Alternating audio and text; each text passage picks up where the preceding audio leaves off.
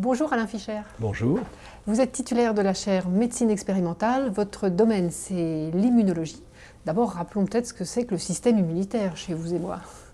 Le système immunitaire, si on emploie une métaphore militaire, c'est notre armée composée de différents types d'armes qui nous permettent euh, de vivre avec, sans trop de dommages habituellement, l'ensemble des microbes qui vivent autour de nous et à vrai dire dans nous. Donc ce sont des bactéries, de multiples bactéries, des virus, des parasites et des champignons. Il y a un très très grand nombre d'espèces vivantes avec lesquelles nous cohabitons et lorsque nous sommes en bonne santé, nous cohabitons bien. Il arrive que ce système immunitaire soit déficient, c'est justement ce qui est au cœur de votre travail, vous, ces formes héréditaires de déficience. Effectivement, il existe une série de maladies rares, très rares. Elles concernent environ une personne sur 5000, qui euh, ont, pour une raison génétique, parce qu'un gène est muté, ont une déficience de telle ou telle de ces armes avec lesquelles nous nous défendons contre les infections. Donc, bien que rares, ces maladies sont relativement nombreuses et on continue encore d'en décrire aujourd'hui. On en connaît aujourd'hui plus de 250, et donc qui ont des conséquences variables, plus ou moins sévères, dans euh, nos capacités de lutter contre les bactéries, les champignons, les virus. Donc l'étude de ces maladies est importante à plusieurs titres. Importante pour les malades qui en souffrent, afin d'essayer de trouver, d'abord les diagnostiquer convenablement, et ensuite de les traiter si l'on peut. Importante aussi parce qu'elle représente autant de modèles apportés malheureusement, mais c'est ainsi par la nature, qui nous permettent de comprendre chez l'homme comment fonctionne notre système immunitaire. Parce que l'étude par défaut d'un système qui est défaillant parce que telle ou telle protéine est absente, une fois que lorsqu'on a identifié cette protéine, on peut commencer à comprendre à quoi elle sert.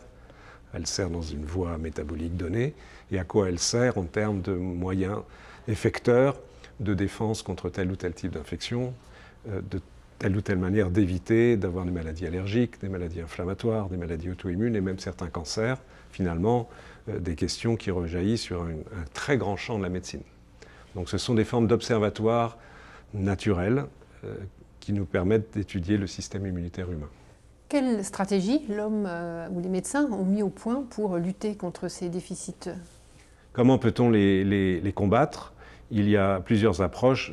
Donc l'approche actuelle est d'ajouter une copie normale du gène dans les cellules. Pour le faire, on utilise des virus euh, qui savent pénétrer dans les cellules, on les utilise comme espèce de cheval de Troie, et qui savent induire, euh, ce qui est important pour le système sanguin, les cellules du système sanguin, font que le, gène thérapeutique devient part du génome de la cellule corrigée. Il y a des phénomènes de, cassure, recombinaison du, génome, de telle manière qu'ensuite le gène devient un gène, entre guillemets, comme un autre de la cellule, permet la production de la protéine et donc la fonction qui était déficiente.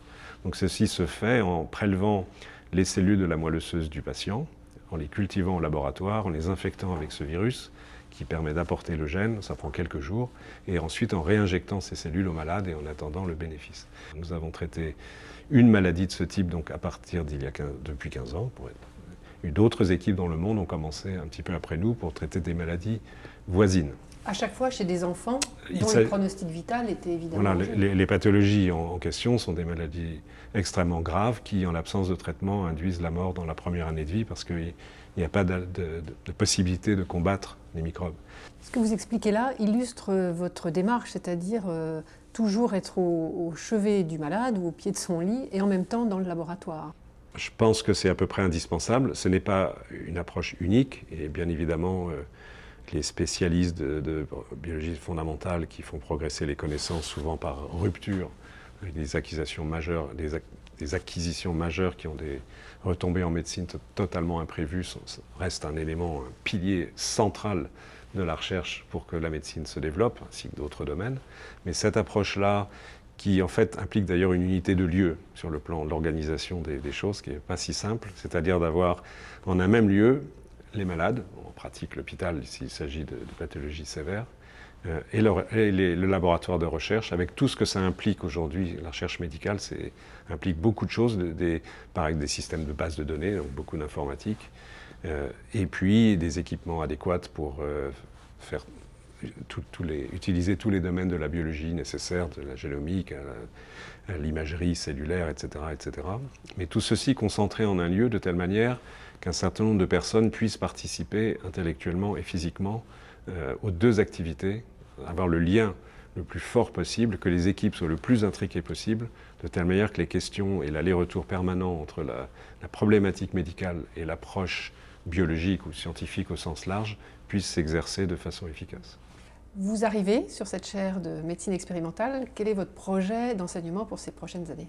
J'ai décidé de m'intéresser euh, aux espèces d'analyse de l'état des lieux des connaissances fondamentales sur le système immunitaire, en partant de la question euh, est-on capable de faire un bilan de santé de notre système immunitaire?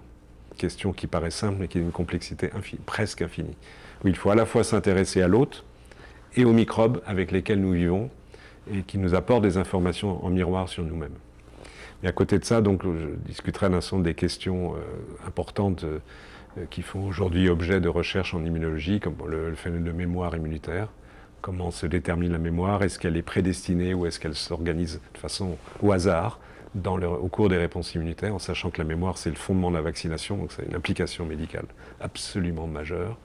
Et on discutera aussi, par exemple, de quelque chose que je trouve très intéressant et qui est susceptible de nous apprendre beaucoup sur notre système immunitaire, c'est l'évolution, comment notre système immunitaire a évolué depuis qu'il existe. Étudier cette évolution, c'est aussi étudier les déterminants des maladies moderne du système immunitaire.